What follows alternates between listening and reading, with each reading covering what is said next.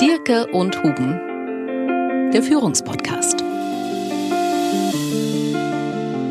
Deutschland braucht eine Transformationserzählung, ein Narrativ, das Sinn und Bedeutung für uns als Gemeinwesen schafft.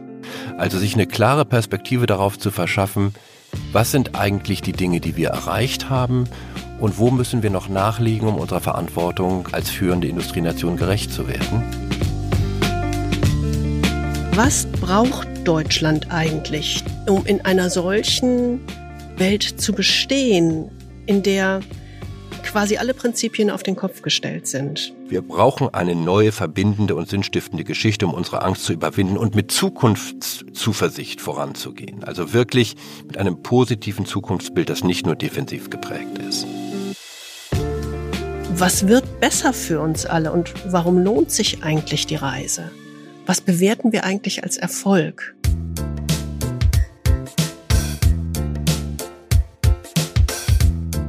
Der Führungspodcast mit Anke Huben und Kai Dierke.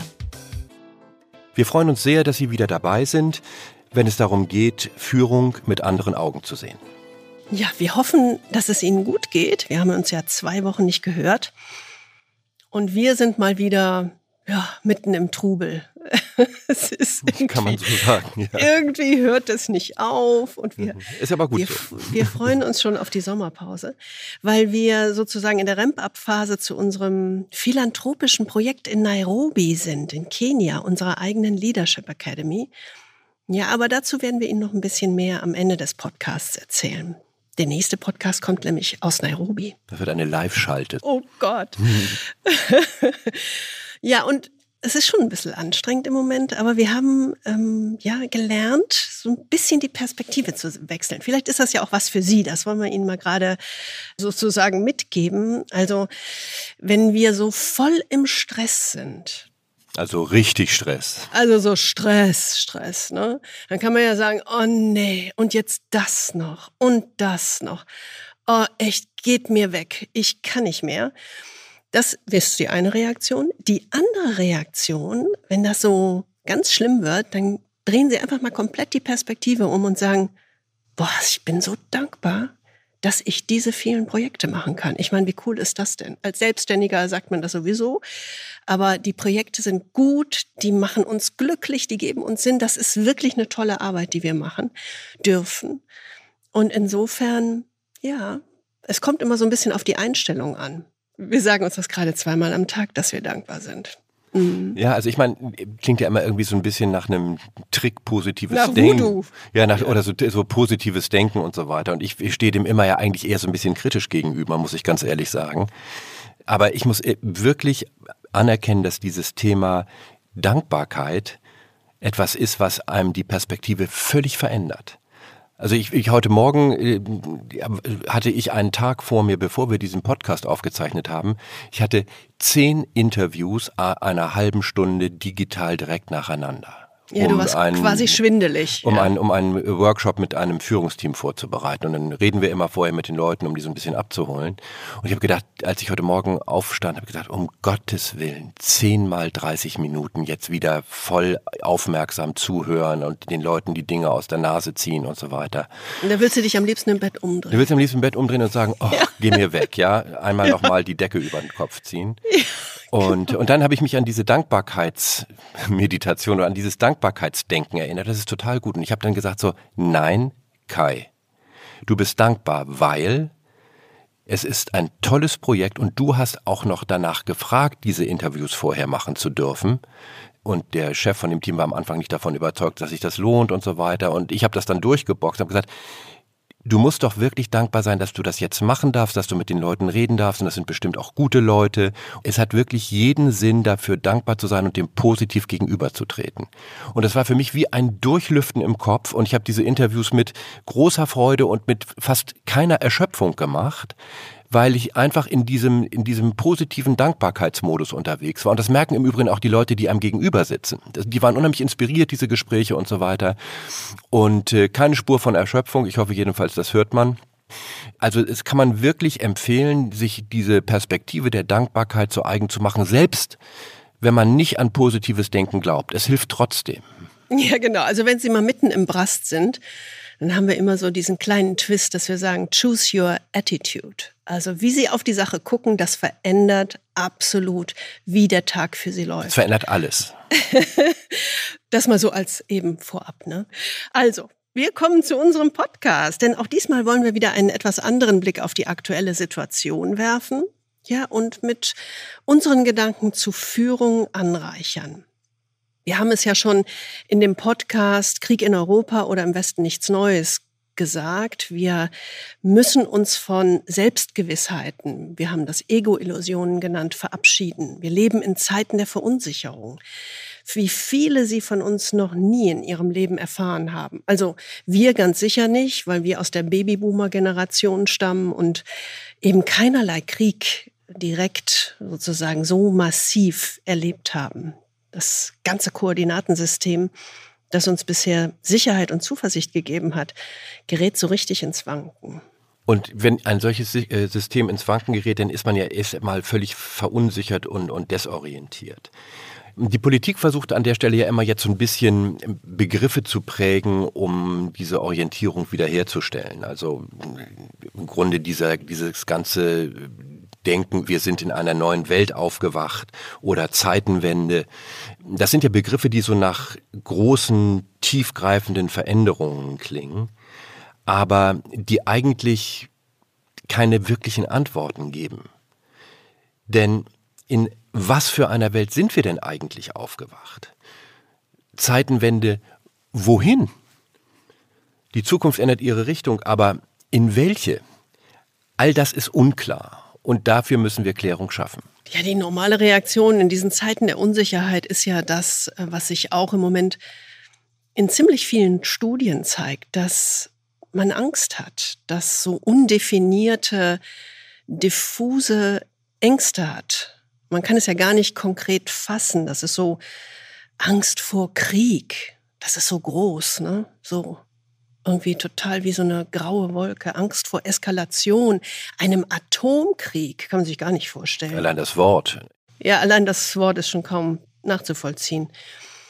Energieunsicherheit, Inflation, Wohlstandsverlust. Also man kann sich ja tausend Ängste im Moment in dieser wirklich schwierigen Situation, die so von Unsicherheit äh, und auch Unklarheit, wohin es geht, äh, gekennzeichnet ist. Man kann sich tausend Ängste vorstellen. Es ist so richtig schon wie so eine Angstsuppe, ne, in die man sich so richtig reinwerfen kann. Ja, und das Interessante ist ja, diese Angstsuppe braucht ja gar keinen Fakteninhalt. Ne? Also selbst wenn man auf solche Themen guckt wie jetzt Wohlstandsverlust, das du kurz angesprochen hast, die jüngsten IFO-Studien zeigen, dass es eigentlich gar keinen Grund für eine Angst vor der Rezession gibt. Also die Zahlen gehen nach oben.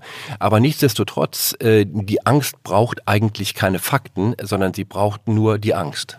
Keine Anzeichen für Rezession heißt ja nicht, dass man nicht Angst hat vor Rezession. Exakt. Das ist genau. ja das Verrückte. Genau. Ne? genau so ist es. Und ja, solche Ängste sind natürlich normal in der Krise. Also ich glaube, das kennen Sie alle. Und wir suchen so nach Antworten und Sicherheiten. Aufgabe der Politik ist es ja gerade in dieser Zeit tiefster Verunsicherung, Orientierung zu geben, um genau diese Ängste zu überwinden, anstatt sie auch noch zu schüren. Das heißt, wir müssen alle miteinander raus aus der Angst, aber wohin? Und das ist eben genau die Aufgabe äh, der Politik, was die Amerikaner so schön nennen, put ratio back in charge, also die Vernunft wieder die Oberhand gewinnen zu lassen. Denn das ist ja genau eigentlich die zentrale Führungsaufgabe. Führung bedeutet ja im Grunde Menschen dabei zu helfen, Fortschritt zu machen in Bezug auf die elementaren Themen, die für sie wichtig sind jetzt. Also Ron Heifetz, unser Leadership Guru, hat es so schön ausgedrückt. Leadership is helping people to make progress on the adaptive issues they face. Und das ist genau die übergeordnete Aufgabe, die jetzt mal jenseits der Tagesentscheidungen die große Frage ist, die wir uns stellen müssen.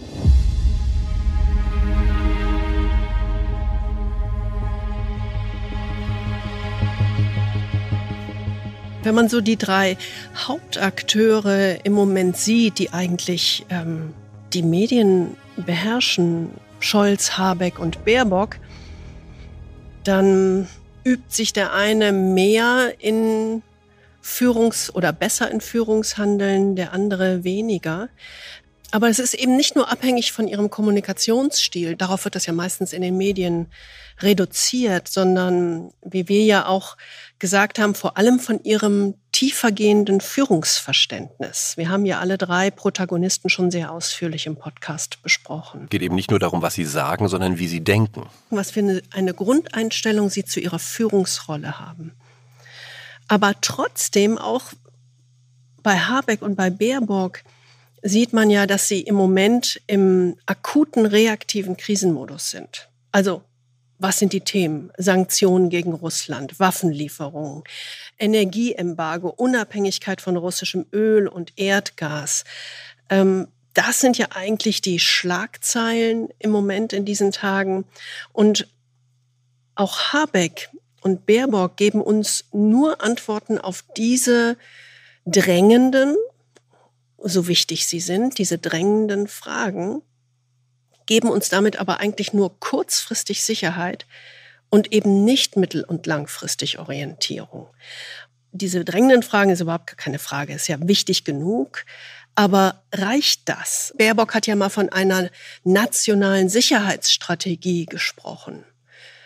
Was würde das bedeuten für die Führungsrolle Deutschlands? Ähm, das wurde mal in die Luft geworfen. Da arbeitet wahrscheinlich das Auswärtige Amt eifrig dran. Aber das ist auch etwas, was, also mir ganz persönlich, Orientierung geben würde. Was bedeutet das für die Rolle Deutschlands? Das ist natürlich eine strategische Ebene, ne? aber am Ende sind wir trotzdem irgendwo im Augenblick in dieser, in dieser Falle des Gegenwartsmanagements.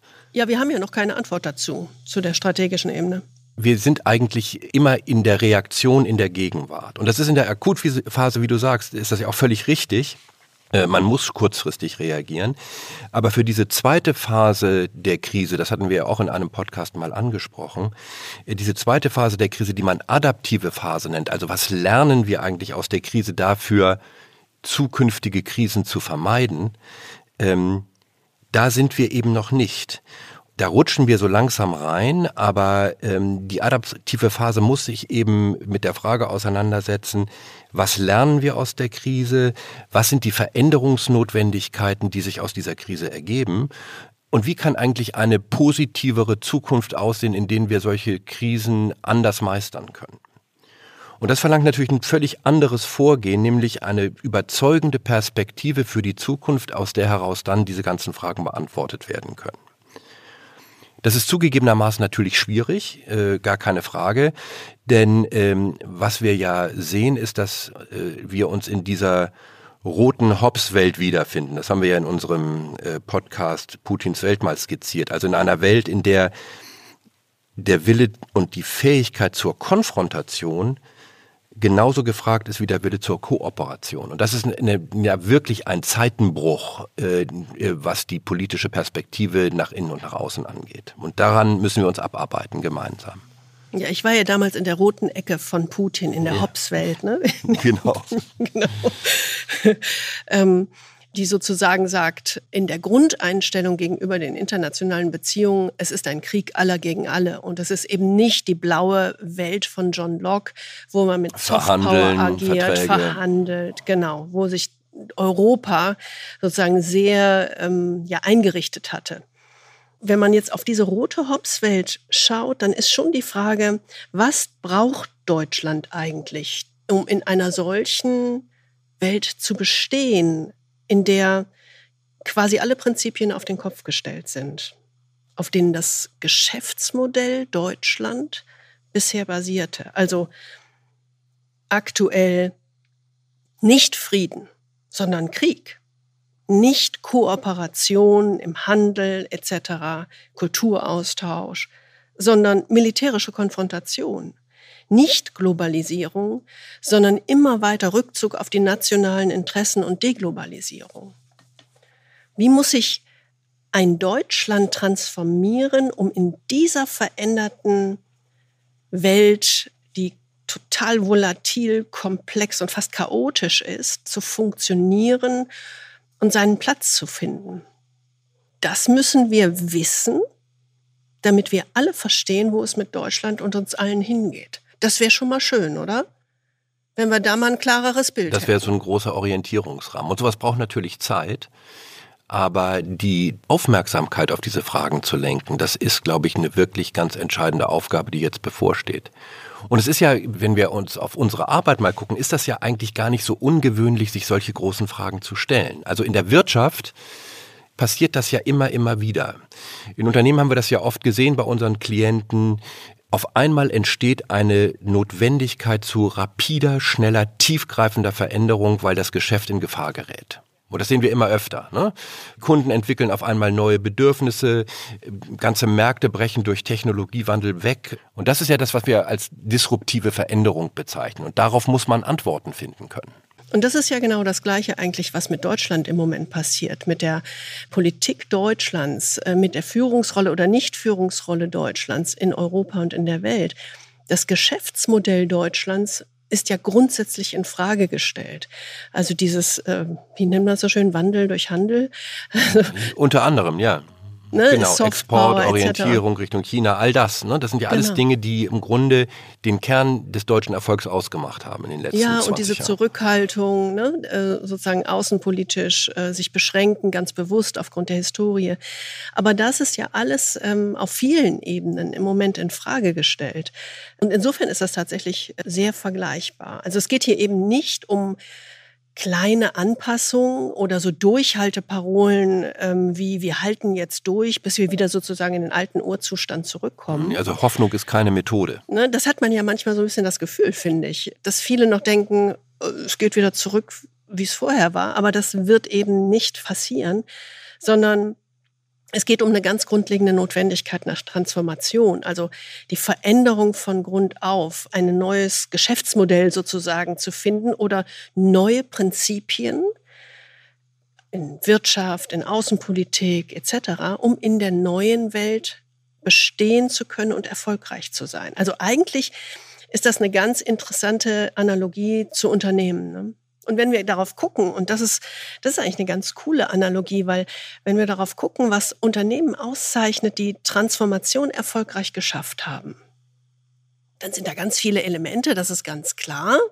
Aber eines eint alle, weil es hängt natürlich auch sehr von den handelnden Personen ab, etc., Größe des Unternehmens Branchen, und so weiter. Genau. genau. Aber eines haben alle gemeinsam. Alle diese Unternehmen, die Transformation erfolgreich geschafft haben, haben eine inspirierende, überzeugende Transformationserzählung. Quasi ein eigenes Narrativ, das genau beschreibt, warum wir uns verändern müssen, wohin wir uns verändern müssen und warum das alles ganz gut für uns ist, was es dafür braucht und was wir alle dazu beitragen können und worauf wir hoffen dürfen, wenn es gelingt. Das ist eigentlich eine gute Blaupause für das, was jetzt hier auch ansteht. Deswegen lautet unsere Frage für diesen Podcast heute, warum braucht Deutschland eine Transformationserzählung, ein neues Narrativ? Und welche Fragen müssen sich Politik und Gesellschaft eigentlich stellen, um gemeinsam ein solches Narrativ zu gestalten? Und ich würde vielleicht sogar noch eine dritte Frage anschließen. Was können wir oder Sie auch für Führung in ganz fundamentalen Veränderungssituationen in Unternehmen lernen? Also, wie kann man eigentlich so ein Narrativ gestalten?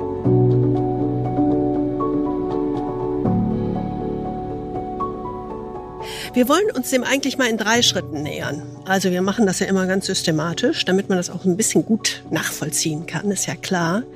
Aber das hilft uns auch, sozusagen strukturiert zu denken. ist also sowohl für Sie hoffentlich als auch für uns ganz gut. Sozusagen diszipliniertes Denken ist immer wichtig.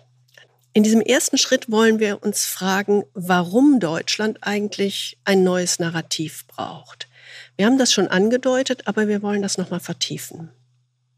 Und unsere These lautet ja, Deutschland braucht eine Transformationserzählung, ein Narrativ, das Sinn und Bedeutung für uns als Gemeinwesen schafft. Also so ein Narrativ für uns, das erklärt, woher wir kommen, auch worauf wir eigentlich stolz sind. Das ist immer so ein schwieriger Begriff. Das Zweite, wohin wir gehen, Was ist eigentlich die Richtung als Deutschland?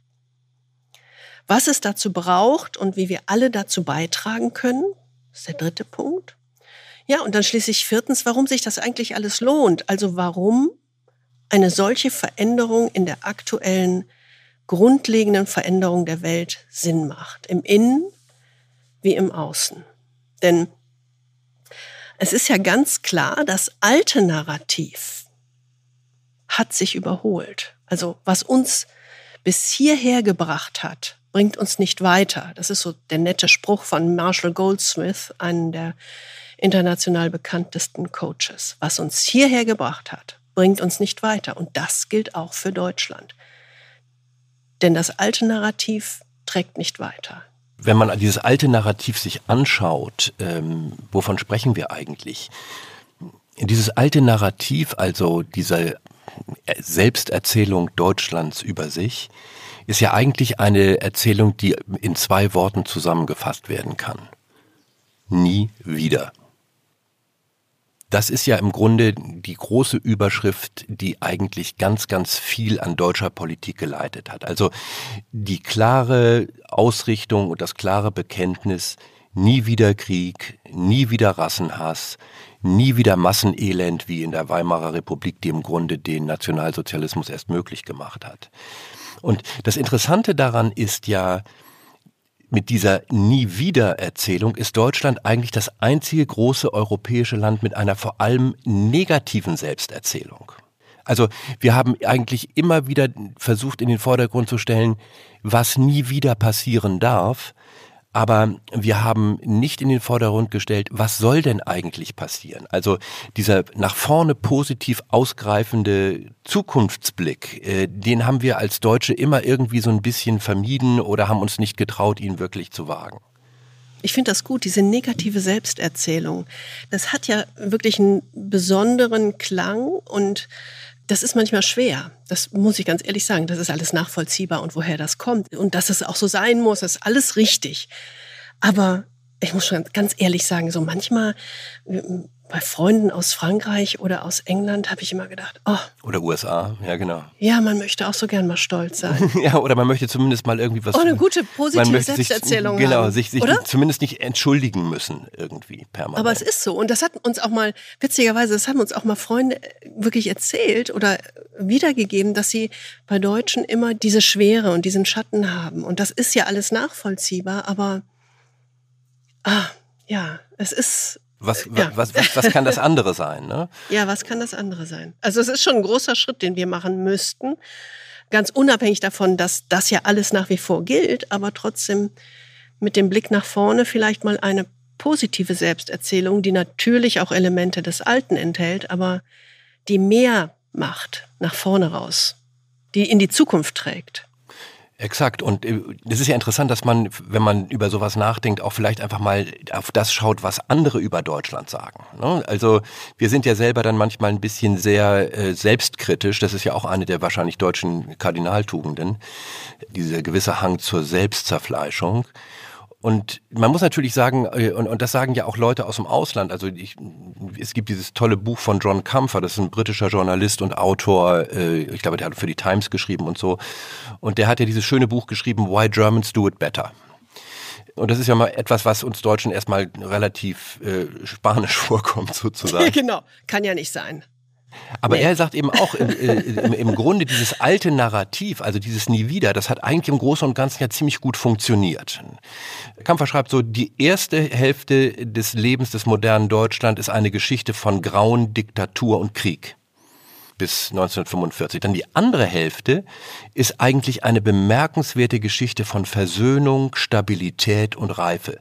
Kein Land, schreibt Kampfer, hat in so kurzer Zeit so viel Gutes erreicht der wird als Deutscher zunächst erstmal ja mulmig. Ja, und man würde sofort sagen, oh ja, auf Basis von Handeln mit Russland, mit China. Hm. Genau, und es gibt Ungerechtigkeiten ja. und so weiter und so fort. Aber, und es ist ja auch richtig, also Deutschland steht ja vor vielen Problemen. Äh, ich meine, die Corona-Pandemie müssen wir jetzt gar nicht nochmal im Detail besprechen, aber natürlich hat das das Vertrauen in den Staat und die Politik geschwächt und auch riesige ökonomische und, und soziale Bürden mit sich gebracht.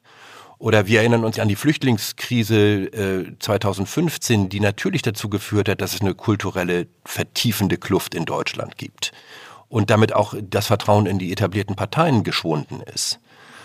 Und man hat natürlich auch äh, klar vor Augen, dass die Wirtschaft äh, ihre Leistungskraft zumindest zum Teil eingebüßt hat. Äh, wir sind nicht mehr Spitzenreiter in vielen Technologien, die die Zukunft prägen werden. Wir haben eine übermäßige Konzentration auf den Export, insbesondere nach China. Wir haben alternde Bevölkerung und eine verschlechternde Infrastruktur. Also ist ja nicht so, dass das jetzt eine reine Erfolgsgeschichte ist. Aber nichtsdestotrotz ist es eben auch kein Grund, im Grunde so in Sack und Asche zu gehen.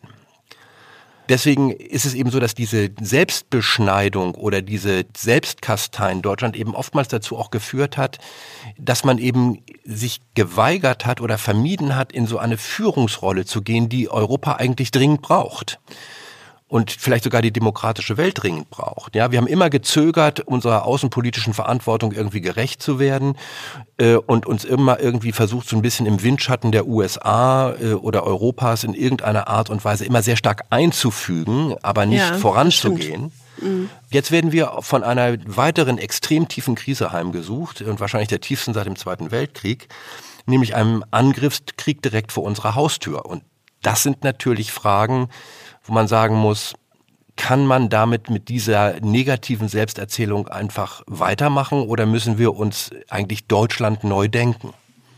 Mhm. Ja, ich finde das gut, weil ähm, es ist ja eigentlich genauso wie beim Menschen, ne? aber auch, du kannst das eigentlich auch auf Deutschland beziehen.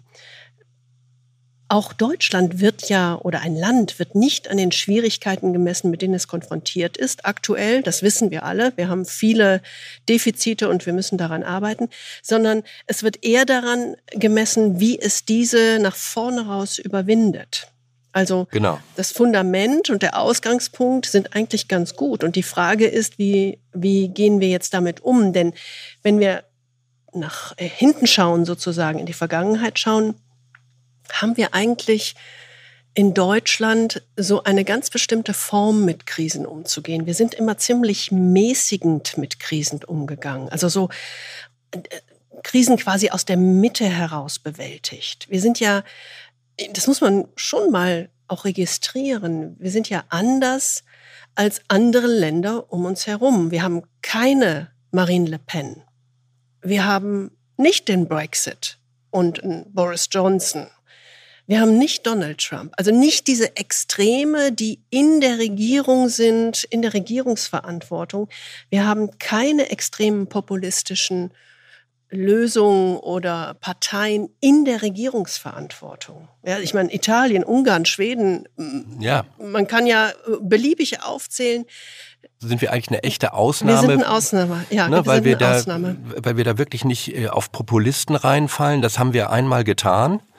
Und offensichtlich haben wir das wirklich gelernt, aus dieser Vergangenheit diesen populistischen äh, Volkstribunen zu misstrauen. Und deswegen ist das bei uns, als ist ja fast eine europäische Ausnahme, äh, nicht äh, in irgendeiner Art und Weise dominant geworden.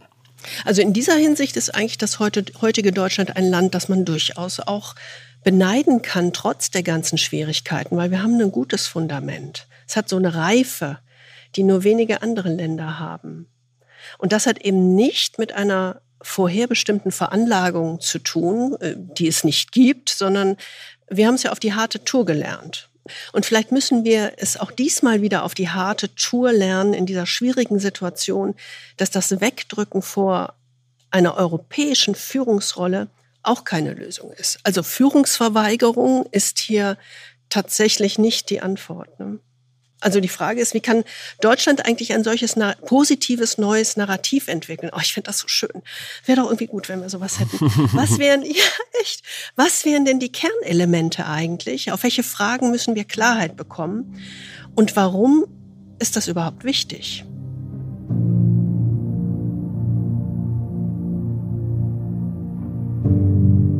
Es ist klar, warum Deutschland ein neues Narrativ braucht. Ich hoffe, dass ja, das waren zumindest unsere Gedanken dazu und vielleicht ist das auch rübergekommen. Bin gespannt, was Sie dazu denken. Und insofern ja, geht es in den zweiten Schritt. Wir haben gesagt, wir wollen das mal so in drei Schritten aufbauen. Der zweite Schritt, da beschäftigen wir uns mit der Frage, warum ist eigentlich ein gemeinsames Narrativ so wichtig? Damit gucken wir mal so ein bisschen grundsätzlicher auf die Frage, was macht so ein Narrativ eigentlich aus und warum braucht man das? Also schauen wir vielleicht einfach mal auf uns als Menschen, als Individuen. Mm, ein Narrativ, also so eine Art Selbsterzählung, ist ja der Kern dessen, was wir Menschen unsere Identität nennen. Das ist erstmal der Versuch, äh, den eigenen Platz in einer Welt zu bestimmen, die wir eigentlich nicht wirklich in der Tiefe verstehen. Da geht es um ganz fundamentale Fragen. Fragen wie, wer bin ich? Woher komme ich? Wie habe ich mich entwickelt? Was ist mir wichtig? Wie muss oder will ich mich verändern? Was will ich mit meinem Leben beginnen? Also es sind Fragen, die uns Antwort darauf geben, was ganz, ganz fundamentale Elemente unserer Identität sind. Und mit diesem ganz persönlichen Narrativ schaffen wir Zusammenhänge, die für uns Sinn ergeben. Also ein Narrativ schafft Bedeutung und Sinn. Die Krux ist eigentlich, dass unser Gehirn denkt und handelt dann auf Basis dieser selbst erschaffenen Geschichte, die nicht unbedingt die eigentliche Eingangserfahrung ist. Und das bedeutet, Informationen werden zu Geschichten gemacht, bevor sie unser Bewusstsein erreichen. Das Gehirn ist sowieso ein Filter oder ich habe das mal Ordnungsmacht genannt. Mhm. Alles, was wir denken, ist eine von uns selbst erzählte Interpretation von Informationen. Das, was wir für unsere Geschichte halten, ist also ein Konstrukt. Exakt. Ja, ne? Wir alle konstruieren unser persönliches Narrativ aus unseren Erfahrungen und Informationen ist nichts Objektives. Wir selektieren, überhöhen Erfahrungen, lassen Dinge weg, machen uns einen Reim daraus, um unsere eigene Identität zu stärken. Ein guter deutscher Begriff, wir machen uns einen Reim. Einen Reim. Den, ja, genau. Mhm, finde ich auch. Und ich finde eigentlich dieser, den haben wir schon mal verwendet, diesen Satz von Max Frisch, der hat das mal so ausgedrückt. Jeder Mensch erfindet sich früher oder später eine Geschichte, die er für sein Leben hält. Und ich würde ergänzen, und die ihm Kraft gibt. Mhm. Denn darum geht es ja eigentlich. Das ist ja auch das, was wir mit Klienten oftmals machen. Ne? Also gerade wenn es darum geht, äh, zu verstehen, was eigentlich der Kern der Selbstführung ist und was diesen inneren Kompass angeht und diesen inneren Kraftkern, dann gehen wir ja mit den Klienten genau auf diese Reise und sagen, hm, was ist eigentlich die Geschichte, die du über dich selbst erzählst und aus der du Kraft schöpfen kannst? Mhm. Und Manager sind dafür ja ein sehr gutes Beispiel. Gerade Manager in Top-Positionen, mit denen wir arbeiten, haben ja eine sehr, sehr klare Vorstellung oder eine sehr, sehr klare Selbsterzählung darüber, ein eigenes Narrativ darüber, was sie erfolgreich gemacht hat. Jeder Manager verfügt so über konstruierte, scheinbar konsistente Geschichten über die Vergangenheit und verdichtet sie dann zu die nennen das ja immer so persönliche Erfolgsmodelle oder sowas. Also sehr festgefügte Auffassungen darüber, welche Verhaltensweisen der Grund für den eigenen Erfolg waren. Und diese konsistenten, selbst erfundenen Geschichten schaffen im Grunde Sicherheit. Aber sie bergen eben auch ein großes Risiko, nämlich das Risiko, eigene Fehler unkritisch zu wiederholen und bisherige Erfolgsrezepte unter vollständig veränderten Bedingungen einfach weiter anzuwenden. Also im Grunde Rezepte für eine Welt zu haben, die sich komplett verändert hat. Mm, ja, und das ist ja genau das, was wir hier auch meinen, ne? dass wir das alte Narrativ überwinden müssen, weil sich die Bedingungen vollständig verändert Exakt. haben und es nicht weiter trägt, sozusagen. Das Erfolgsrezept, wie es bei Managern heißt, aber es ist nichts anderes als das Narrativ das muss auch hier ganz klar verändert werden. So wie du vorhin gesagt hast, was uns bis hierher gebracht hat, bringt uns nicht weiter. Mhm. Und was für individuelle Menschen funktioniert, funktioniert ja eben auch für Gruppen von Menschen, also für Kollektive im positiven und im negativen Sinne. Menschen sind die einzige Spezies, die irgendwann begann, Geschichten über sich selbst zu erzählen, um zu überleben und sich weiterzuentwickeln. Ja, und dadurch haben sie ihre Entwicklung massiv beschleunigt. Es gibt eigentlich ein ganz schönes Buch, vielleicht kennen Sie das, Erzählende Affen von Samira El-Wasil und Friedemann Karik. Die haben das so ausgedrückt. Wir sind Affen, die durch das Geschichtenerzählen erst zu Menschen wurden. Und ich würde ergänzen, weil wir der Erfahrung und den Informationen Sinn verliehen. Kollektiven Sinn. Ne? Denn der Mensch ist ja ein hochsoziales Wesen. Und diese Geschichten, diese Narrative, diese gemeinsamen Narrative, ähm, sind im Grunde Instrumente, äh, sich und seine Identität in eine Beziehung zu seiner Gruppe, Gesellschaft oder Kultur zu setzen. Also diese gemeinsam miteinander geteilten Narrative sind so etwas wie sozialer Kit. Und sobald ein Narrativ von mehr als einer Gruppe verstanden oder geglaubt wird, kann es eben dann auch für diese übergeordnete Gruppe Sinn erzeugen. Also zum Beispiel für eine politische Bewegung, für eine Gesellschaft, eine Nation. Und das ist natürlich eine unglaubliche Kraft, die sich daraus entwickelt. Also es gibt ja dieses wunderbare Buch von äh, Harari, von Yuval Harari, äh, eine kurze Geschichte der Menschheit. Und der beschreibt eben auch, was es für ein unglaublicher Fortschritt war, diese gemeinsamen Narrative zu entwickeln. Denn die haben es ermöglicht, dass eine große Zahl von wildfremden Menschen friedlich zusammenleben kann und äh, auch effektiv zusammenarbeiten kann. Eben weil sie alle an dieses gemeinsame Narrativ glauben jede groß angelegte menschliche Unternehmung, also egal ob es jetzt ein archaischer Stamm oder eine antike Stadt oder eine mittelalterliche Kirche oder ein moderner Staat ist, ist im Grunde fest in diesen gemeinsamen Geschichten verwurzelt, also in diesem gemeinsamen Narrativ, die eigentlich nur in den Köpfen der Menschen existieren. Das sind zwar Fiktionen, also das sind, sozusagen Erfindungen, erfundene Geschichten, aber sie haben eine unglaubliche verbindende Kraft. Ja, es ist eben nicht, genau wie beim Menschen, die Nacherzählung von geschichtlichen Daten, sondern es ist sozusagen eine soziokulturelle Erzählung eines Landes, ein geteiltes Set von Geschichten, über die sich kulturelle Identität, fundamentale Werte, kollektive Hoffnung und Ängste einer Gesellschaft oder Nation definieren.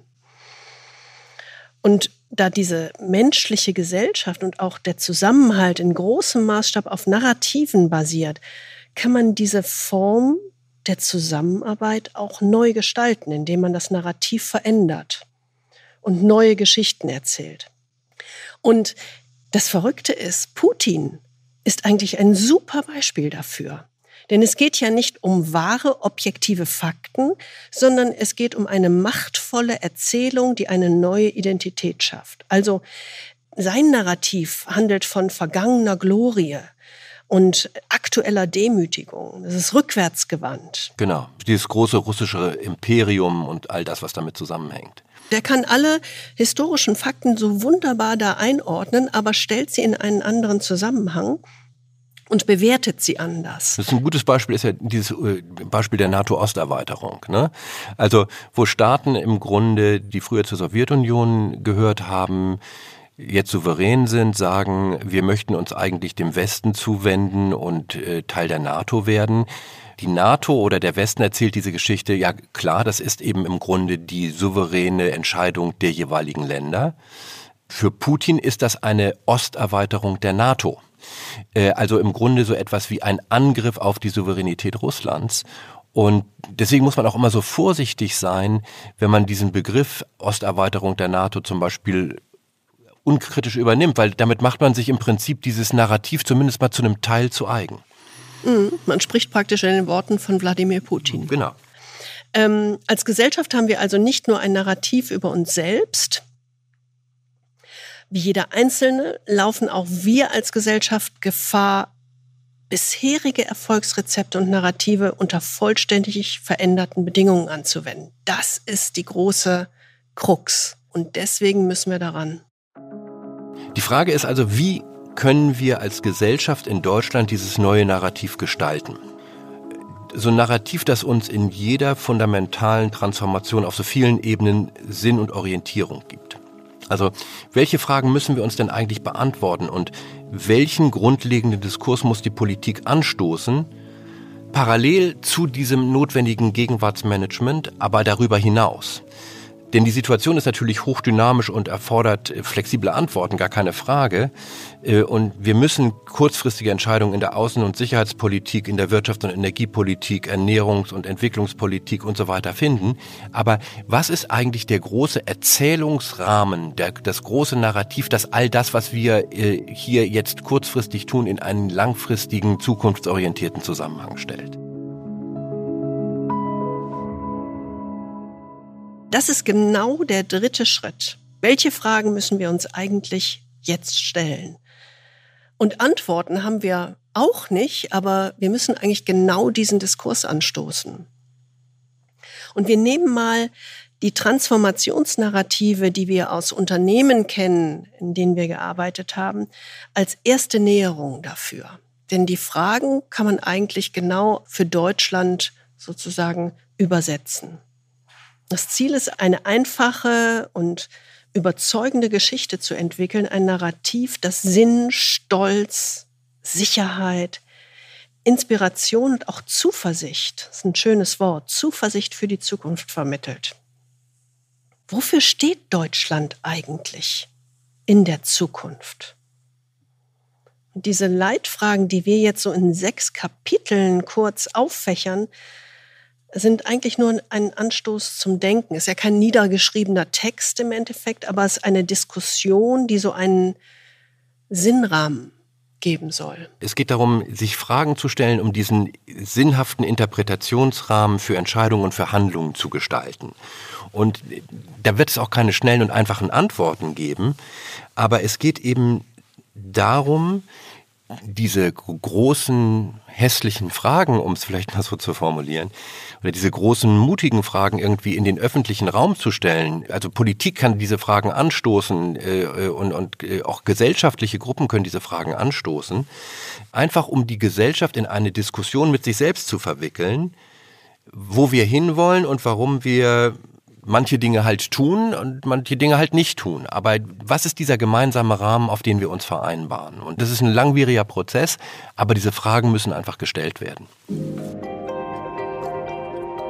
Diese Transformationsgeschichte kann man in sechs Kapiteln erzählen. Kapitel 1 lautet Unser Sinn und Stolz. Und das klingt natürlich in deutschen Ohren immer mal ein bisschen schwierig, aber wenn man sich die erste Frage stellt, was ist eigentlich der Sinn und Kern unseres Seins als Deutschland? Wofür soll Deutschland stehen im Innern wie im Äußeren? Und diese Frage ist sicherlich nicht einfach zu beantworten, aber es müssen sicherlich Antworten sein, die nicht mehr äh, auf einem rein nie wieder basieren, so wie wir das in der Vergangenheit gehabt haben. Die zweite Frage könnte lauten, was macht uns eigentlich stolz darauf, Deutschland zu sein und welche Bürden müssen und wollen wir tragen? Und damit geht es vor allen Dingen um das ganze Thema Führung in Europa, Verantwortung in der Welt. Das sind alles Themen, die unter diesem Zusammenhang äh, diskutiert werden müssen und auf die wir eben immer nur so kurzfristige pragmatische Antworten gefunden haben. Und das führt eben zu dieser Verunsicherung und zu dieser Kurzfristigkeit. Die dritte Frage könnte lauten, wie ist unsere Reise durch die Geschichte eigentlich bisher verlaufen? Was haben wir gemeinsam erreicht und was nicht? Also was sind positive Beiträge, die Deutschland im Innern wie im Äußeren erbracht hat. Der breitgestreckte Wohlstand, den wir haben, das durchaus hohe Ansehen in der Welt. All das sind ja Dinge, wo man sagt, die sind nicht durch Zufall entstanden, sondern da hat ja irgendjemand einen Beitrag dazu geleistet. Also sich eine klare Perspektive darauf zu verschaffen, was sind eigentlich die Dinge, die wir erreicht haben und wo müssen wir noch nachlegen, um unserer Verantwortung äh, als führende Industrienation gerecht zu werden. Das wäre so ein drittes Element dieses ersten Kapitels. Mhm, also eigentlich haben wir wirklich aus der Geschichte gelernt, auch wenn es immer noch viel zu tun gibt ähm, und es auch nie aufhört, das ist völlig klar. Aber ähm, das kann man schon sagen. Das ist das erste Kapitel.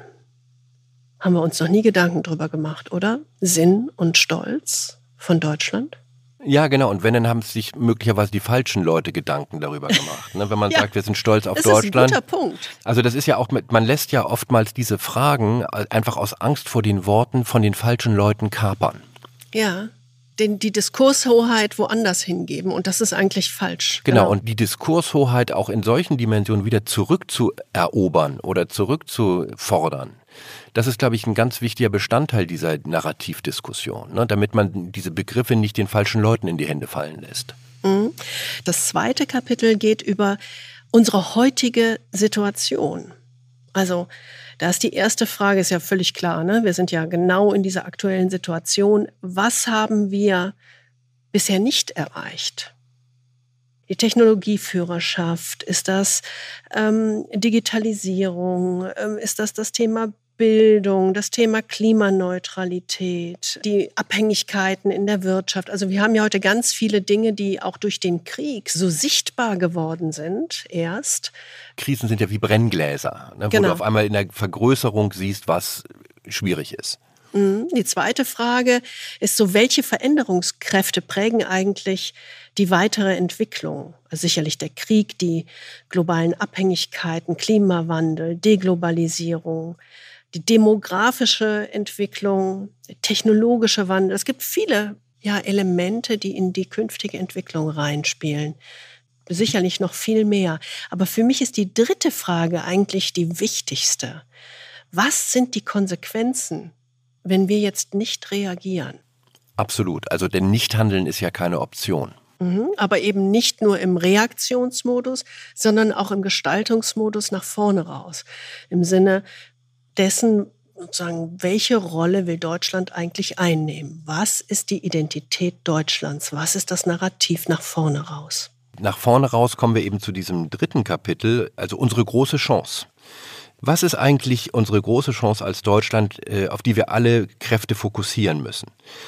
Was verschafft uns diesen kraftvollen Weg nach vorne? Und nach den vielen Jahren des, ich sage mal, Durchmuckelns, äh, in, in, insbesondere in den letzten Jahren der Regierung Merkel, hat ja die Ampelregierung da schon so einen Akzent gesetzt, äh, als sie ihren äh, Koalitionsvertrag mit der Überschrift versehen haben, mehr Fortschritt wagen. Das ist ja eine Reminiszenz an Willy Brandt, äh, mehr Demokratie wagen. Und das war ja auch so eine Aufbruchszeit damals, die viele von unseren Eltern so als Aufbruchszeit begriffen haben. Ich weiß, dass deine Mutter Fan von Willy Brandt war. Ja, sie hat morgens, also um 7 Uhr hörte ich ein Schluchzen aus der Küche.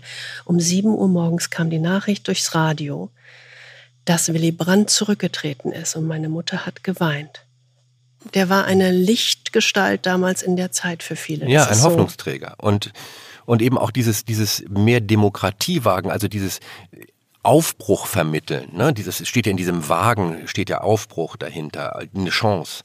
Und das hat ja auch die Ampelregierung versucht, mit diesem geliehenen mehr Fortschrittwagen irgendwo zu formulieren. Und ich glaube, das ist eine ganz wichtige Perspektive. Also was ist die große Chance, wenn wir uns wirklich nach vorne bewegen und diese Wagnisse der Zukunft eingehen? Und zweite Frage, was sichert uns unseren Erfolg in der Zukunft? Äh, und die dritte Frage, wie müssen wir uns weiterentwickeln, um diesen Erfolg zu schaffen? Also die ganze Frage nach vorne gerichtet, nicht defensiv, sondern im Grunde zu sagen, die Zukunft ist auch für Deutschland nicht ein Raum von Risiken und Zumutungen, sondern die Zukunft ist ein Raum von Chancen und Gelegenheiten. Und diese Umdefinition zu finden und sich darüber eine Vereinbarung zu schaffen, das ist, glaube ich, ganz entscheidend, weil das schafft die Energie. Mhm. Und Kapitel 4 beschäftigt sich dann mit unser zukünftiges Deutschland. Also wie müssen wir uns als Gesellschaft und Politik verändern, um unsere große Chance zu nutzen? Also ich sage jetzt mal nicht im Kleinen verändern, sondern ich, ich gehe jetzt erstmal eher mal auf eine andere Ebene, in unserem Selbstverständnis verändern. Ist das eigentlich ein Abschied von Führungsvergessenheit und eher ein positives Bild von Führung als Vorangehen und Beispiel geben zu entwickeln? Also Deutschland hat ja ein ganz furchtbares Bild von Führung, weil es das immer mit dem Begriff des Führers verwechselt. Aber wollen wir das nicht mal umdefinieren und ein, ein positives Rollenmodell, eine positive ja, Vorbildrolle übernehmen. Das könnten wir doch auch. Zweite Frage, welche strategischen Schritte müssten wir eigentlich vollziehen? Und drittens, welche Fähigkeiten müssten wir aufbauen? Das fünfte Kapitel ist dann eins, was uns alle angeht, nämlich es geht um die Frage, was ist unser aller Beitrag zur Veränderung? Also was kann jeder ganz persönlich zu dieser Zukunft beitragen? Wie müssen wir uns konkret selbst verändern? Also in unseren Prioritäten, in unserem Handeln, in unserer Perspektive auf die Zukunft, in unserer Perspektive darauf, wollen wir Führung übernehmen? Wollen wir in einer anderen Art und Weise über die großen politischen Themen nachdenken? Was ist uns eigentlich wichtig und was müssen wir jeder individuell tun, um diese bessere bessere Zukunft in irgendeiner Art und Weise in die Welt zu bringen. Und es ist eine Frage von Prioritäten und Handeln, aber es ist eben auch eine Frage von Einstellungen und Verhaltensweisen. Also wir Deutschen tendieren ja eher dazu, risikovermeidend zu sein, vorsichtig zu sein, alles fünfmal auf den Prüfstand zu stellen und sich erst dann zu bewegen. Aber vielleicht muss man solche Einstellungen auch mal über Bord werfen und tendenziell eher mit einem offeneren Blick in die Zukunft gehen, so das, was man in den USA so schön Growth Mindset nennt. Also die Herausforderungen positiv annehmen, anstatt sie als Zumutungen zu begreifen. Und das ist eben ein ganz starker Mentalitätswandel, könnte man vielleicht sagen. Mhm. Und Sie sehen, wir, wir fächern das hm, ziemlich auf machen das zumindest in den Fragen konkret. Und das ist tatsächlich das, was hilft. Also sich da wirklich hinzusetzen und zu überlegen, was sind eigentlich die konkreten Antworten darauf oder welche Diskussionen müssen wir eigentlich führen, anstatt immer auf so einer allgemeinen Ebene äh, zu wabern, sozusagen mal wirklich sich hinzusetzen und ja, einen solchen Diskurs zu führen. Kapitel 6 ist dann tatsächlich unser Erfolg und unsere Zukunft. Also das Klassische, woran erkennen wir eigentlich, dass wir Fortschritte gemacht haben? Und wie wird sich eigentlich der Erfolg für uns anfühlen als Gesellschaft und als jeder Einzelne? Was wird besser für uns alle und warum lohnt sich eigentlich die Reise? Hat das uns als Deutschland, als Gesellschaft gestärkt? Hat das Europa in der Welt gut getan? Ja, das sind die Fragen, die man sich stellen muss, wenn man sich fragt, was bewerten wir eigentlich als Erfolg?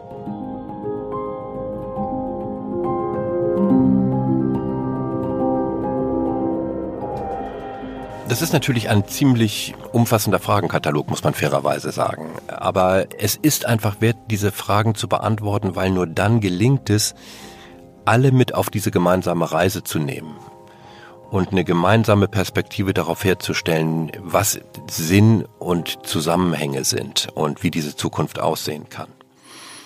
Und für Unternehmen funktioniert das sehr gut und es ist natürlich alles sehr viel überschaubarer, aber es ist eben zumindest mal ein strukturierter Fragenkatalog, den jeder sich selber mal vorlegen kann, um vielleicht auch die eigene Perspektive auf dieses Thema zu stärken. Aber wenn wir mal zusammenfassen, äh, am Schluss dieser langen Liste, was wollten wir Ihnen mit auf den Weg geben? Das erste ist, jede Nation braucht wie jeder Mensch ein überzeugendes Narrativ, um sich seiner Identität zu versichern. Also jede Nation braucht wie ein Mensch Antwort auf die Fragen, woher komme ich, wohin gehe ich, warum mache ich das, was ich tue, wer sind wir, darüber müssen wir Klarheit gewinnen. Es geht um die Schaffung dieser Identität.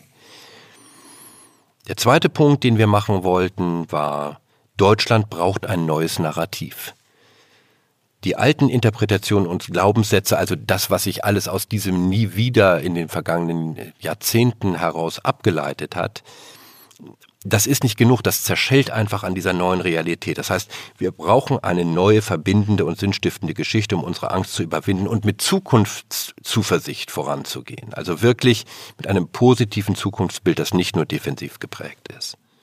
Und der dritte Punkt ist, wir müssen uns die richtigen Fragen stellen, um als Gesellschaft ein solches neues Narrativ im Diskurs, also im positiven, produktiven Streit zu entwickeln. Da setzt sich jetzt niemand hin im Bundeskanzleramt und sagt, ich schreibe jetzt mal das Narrativ in, für Deutschland oder im Außen- oder Innenministerium, sondern die Herausbildung eines solchen Narrativs ist ein Selbstgespräch der Gesellschaft mit sich. Und da sind viele beteiligt oder möglichst alle beteiligt. Äh, das ist nicht eine autoritativ niedergeschriebene Geschichte, sondern es ist eine Geschichte, die wir uns dann irgendwann kollektiv selbst erzählen, um zu verstehen, was eigentlich unsere Aufgabe und unsere Rolle und unser Sinn in dieser Welt ist als Land.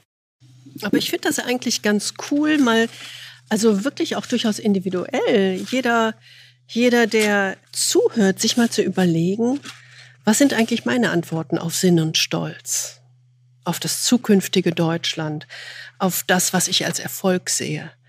Das ist eigentlich cool. Das ist eigentlich eine, eine spannende ähm, Reflexionsaufgabe. Also wir erleben eine Zeitenwende, ist überhaupt gar keine Frage und die Zukunft ändert ihre Richtung. Wie Matthias Hawks, der Zukunftsforscher, das mal so schön ausgedrückt hat damals in der Pandemie.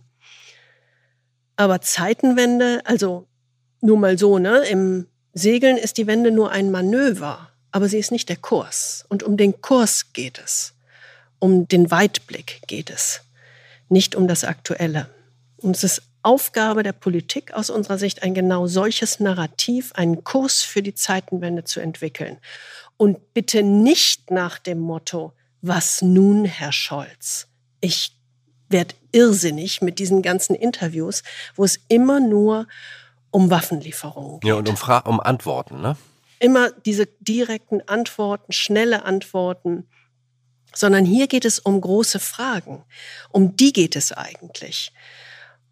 Und diese Fragen sind zu bedeutend, um sie nur der Politik zu überlassen, sondern man müsste sie eigentlich gesellschaftlich anstoßen. Es geht um so etwas, was der Jim Collins, bekannter Management-Autor, mal Level 5 Leadership genannt hat.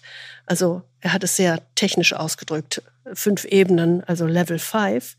Aber er meint damit etwas sehr Kluges. Er sagt, Führung bedeutet eben nicht die Antworten zu haben und dann alle zu motivieren, dieser messianischen Vision zu folgen, sondern Führung bedeutet, die Demut zu haben, zu verstehen, dass man eben nicht genug versteht, um die Antworten zu haben. Und die Demut zu haben, sich den brutalen Tatsachen zu stellen und die großen, er nennt es Big, Hairy, Audacious Questions, die großen, haarigen, mutigen Fragen zu stellen, die zu den bestmöglichen Einsichten führen. Und das ist, glaube ich, ganz wichtig zu verstehen. Also es geht eben darum, die brutalen Fakten anzuerkennen, wirklich mal die Realität ins Auge zu fassen, dann diese richtigen großen haarigen Fragen zu stellen und die Gesellschaft in ein Selbstgespräch darüber zu verwickeln, was die möglicherweise richtigen Antworten für die Zukunft sind. Und damit eben, was eigentlich unsere Geschichte für die Zukunft sein kann.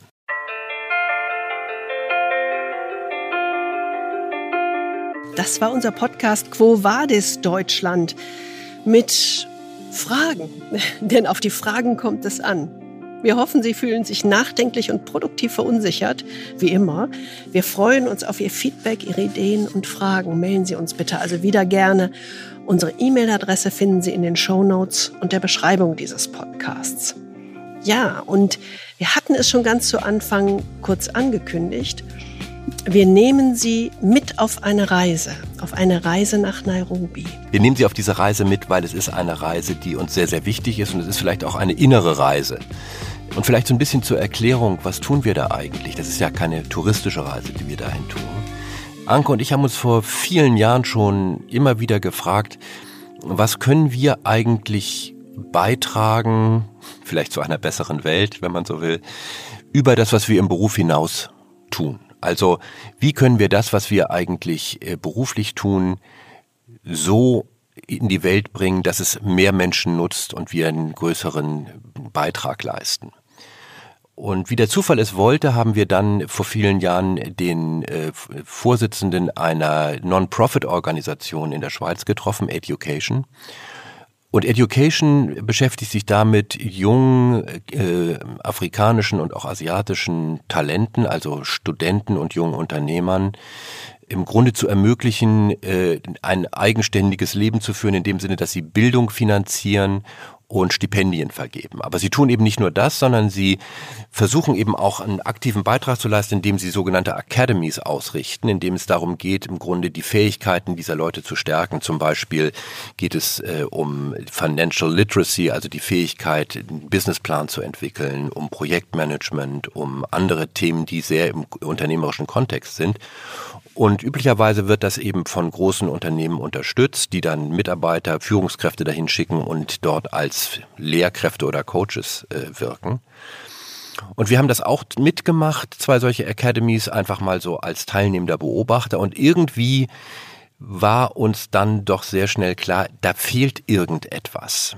Denn es geht ja, wenn es darum geht, Führung zu übernehmen im eigenen Land und für das eigene Leben, nicht nur darum, bestimmte technische Fähigkeiten zu haben, sondern es geht ja vor allem darum, ein Verständnis davon zu haben, wer man selber ist. Es geht darum zu sagen, wie muss ich mich eigentlich selber führen, um mal als Führungskraft Verantwortung zu übernehmen. Sei es für ein kleines eigenes Geschäft, sei es für eine größere Company, sei es für die Gesellschaft.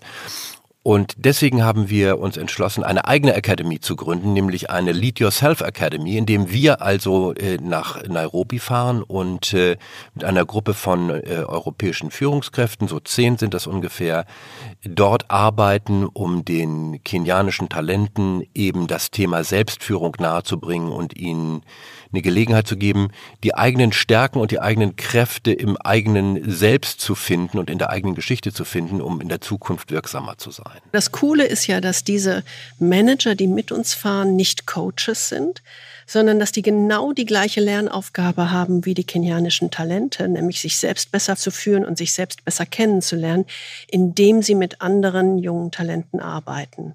Also das wird eine sehr intensive Lernreise und ein Win-Win sowohl für die Manager als auch für die Kenianer. Ja, sogar Win-Win-Win für die Manager, für die Kenianer und für Kenia. Ne? Denn das ist ja sozusagen wirklich ein ganz umfassendes, eine ganz umfassende Vorstellung.